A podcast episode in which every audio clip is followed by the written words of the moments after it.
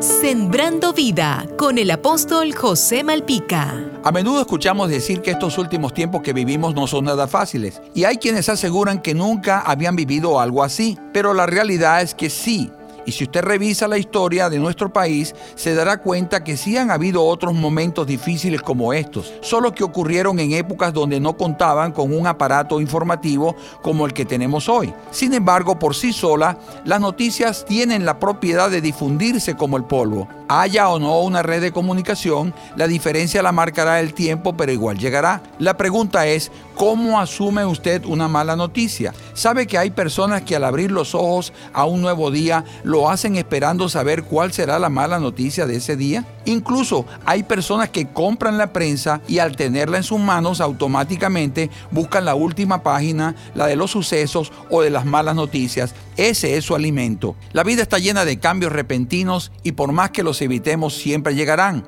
Estos cambios escapan a nuestro control. Usted puede estar hoy arriba y mañana introspectivamente puede estar abajo. La adversidad viene para que nosotros nos sobrepongamos a ella. Por eso nuestra vida en la tierra es temporal y nadie, por más que quiera, podrá agregar un día más a su existencia. La mala noticia tiene un antídoto, se llama Jesucristo. Él fue a la cruz por ti y por mí y resucitó para prepararnos un lugar donde estaremos con Él por la eternidad. Él es la buena noticia. Si le entregas tu corazón a Él, se llevará tus temores, porque vas a saber que vivas o mueras, tú estarás para siempre con Él. Jesús te dice, no te dejaré ni te desampararé.